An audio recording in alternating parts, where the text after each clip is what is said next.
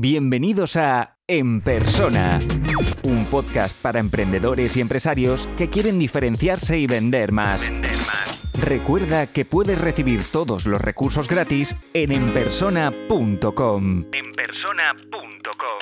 Si quieres acceder a la membresía para tener acceso a todos los contenidos, las sesiones en directo, las mentorías grupales, la comunidad y el soporte, Apúntate ahora en enpersona.com. Esto solo es el principio. Hola a todos, ¿cómo estáis? Otro episodio con Javi. Eh, la verdad que de esto sabe él 30.000 veces más que yo porque lo ha probado todo y, y, lo he visto porque desde que lo conozco he visto que ha probado muchas plataformas, muchas herramientas, muchos sistemas y quién mejor para hablar de esto, alguien que realmente os habla desde su propia experiencia. ¿no? Yo os podría hablar de herramientas de oídas, pero prefiero que nos hable él de realmente cuáles son las herramientas importantes.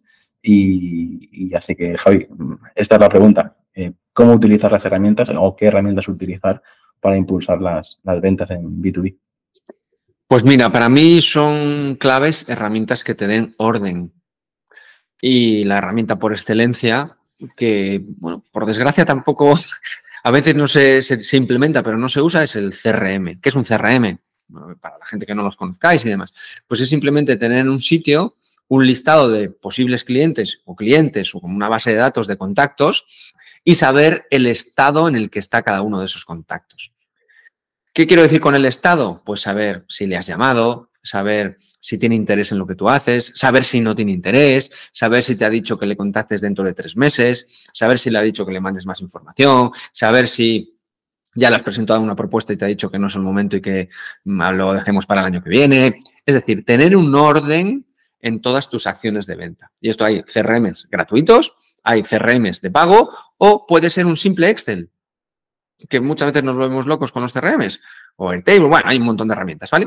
Pero simplemente yo eh, creo que es imprescindible para alguien que se dedique a ventas o que tenga una agencia o que quiera vender un poquito mejor, es que ordene los contactos y el, el, estado de sus posibles clientes porque esto le va a ayudar a vender más. Simplemente por esto. A partir de aquí, los CRMs eh, lo que pueden hacer es ayudarnos a automatizar ciertas cosas. Pues, por ejemplo, cuando un posible cliente me dice que le llame dentro de tres meses, yo en el CRM le puedo decir, oye, ponme una alerta para que dentro de tres meses me avises de que tengo que llamar a Jauma porque ahora no es el momento. Y el CRM te avisa. No tienes que pensar. Simplemente te avisa. Esto, pues, simplemente es una maravilla, ¿no? Porque te descarga tu cabeza de estar pendiente de todas estas cosas que al final te olvidas. Es que es imposible eh, acordarse. Esto es un ejemplo súper sencillito, pero solo esto ya es súper útil. A partir de aquí, ¿qué podemos hacer con diferentes herramientas? Pues hay herramientas para generar bases de datos de contacto, que esto también es súper útil. Pues podemos utilizar LinkedIn, podemos utilizar LinkedIn Sales Navigator, pero podemos utilizar otras herramientas como Apollo, como Lusha. Bueno, hay muchas herramientas que me permiten decirle, oye, yo me dedico a eh, ayudar a los restaurantes o, o, empresas de hostelería de determinada zona y dime de cuáles son, dónde están y sus datos teléfono, página web, eh, tamaño, cuántos empleados tienen, eh, lo que sea. Yo le pido a estas herramientas los datos y entonces me permite crearme una base de datos, bueno, de contactos en frío. Y ya es mi trabajo pensar por qué canal les voy a atacar.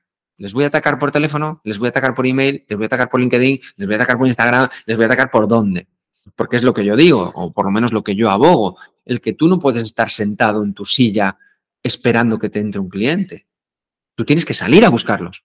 Si tú sabes que puedes ayudar a restaurantes, no sé qué haces que no les llamas. o sea, tienes que llamarlos. O tienes que ir a los eventos donde ellos van, o tienes que ir a visitarles. O Eso ya es fase B, ¿no? El, cómo es estrategia de ventas. Pero para mí es que utilizar estas herramientas, ¿no? Para, para, generar tus propias bases de datos. Para mí, Javi, lo, lo que has dicho es súper importante, es decir, no quedarte en tu silla, pero creo que hoy en día también tenemos, gracias a estas herramientas digitales, la posibilidad de, salir.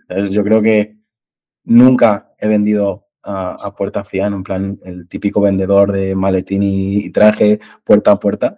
Creo que hoy en día eh, tenemos la capacidad de, levantarnos de la silla sin realmente eh, salir de la oficina. Yo al menos te diría que el 80% de las ventas que estoy haciendo son digitales, eh, un poco como has dicho, ¿no? Teniendo un sistema de primero mail, luego llamada, luego videollamada o tal.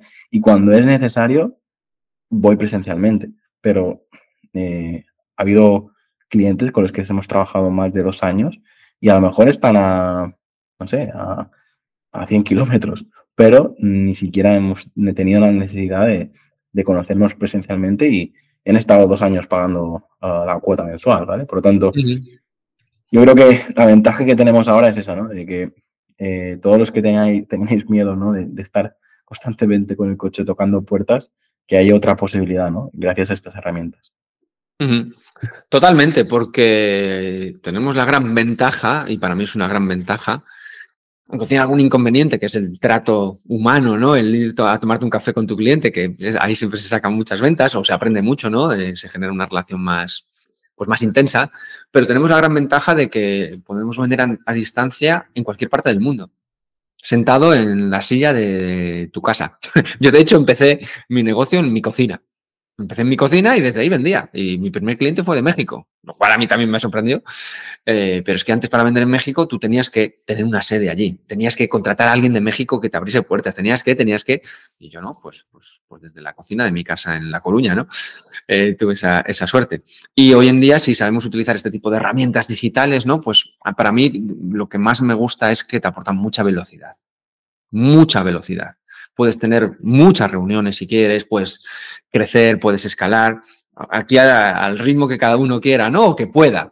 Pero la flexibilidad de no tener que estar viajando, eh, yo también, ¿no? En las empresas que el Estado siempre me ha tocado viajar mucho, pues los de ventas viajamos, nos tocaba ir a muchas reuniones, a Madrid, a Barcelona, a Valencia, no sé qué.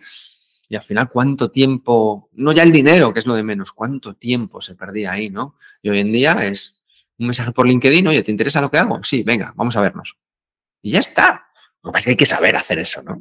Eh, sí, antiguamente era modo, modo Mad Men, ¿no? O sea, si no vienes, no vienes a verme, o sea, no viajas, no vienes a verme, no te tomas un whisky conmigo, sí. eh, no entras ni en la lista de posibles proveedores, es decir, es, o sea, Total. luego, después de la cena, ya sabías lo que pasaba, ¿no? En los años 60, fiesta, no sé qué, y, y es que eh, menos mal que eso ha cambiado porque al menos yo lo que más me gusta es la capacidad de poder trabajar con cualquiera, pero sin tener que estar, eh, pues eso, eh, los, cuántos vendedores habrán dormido en un motel de carretera para ver si, si, si pueden sí, conseguir sí. la siguiente venta, ¿no?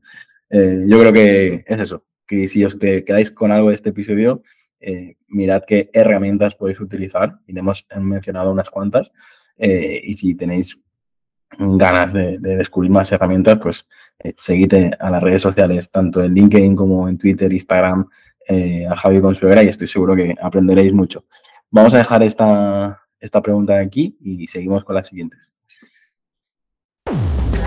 Si te gusta este podcast, puedes dejar una reseña o un comentario.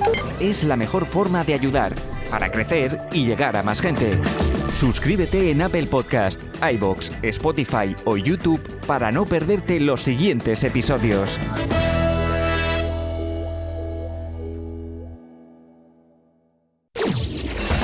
Y aquí termina el episodio de hoy. Muchas gracias por escucharlo y compartirlo en redes sociales. Encuentra este y todos los otros episodios en enpersona.com. enpersona.com.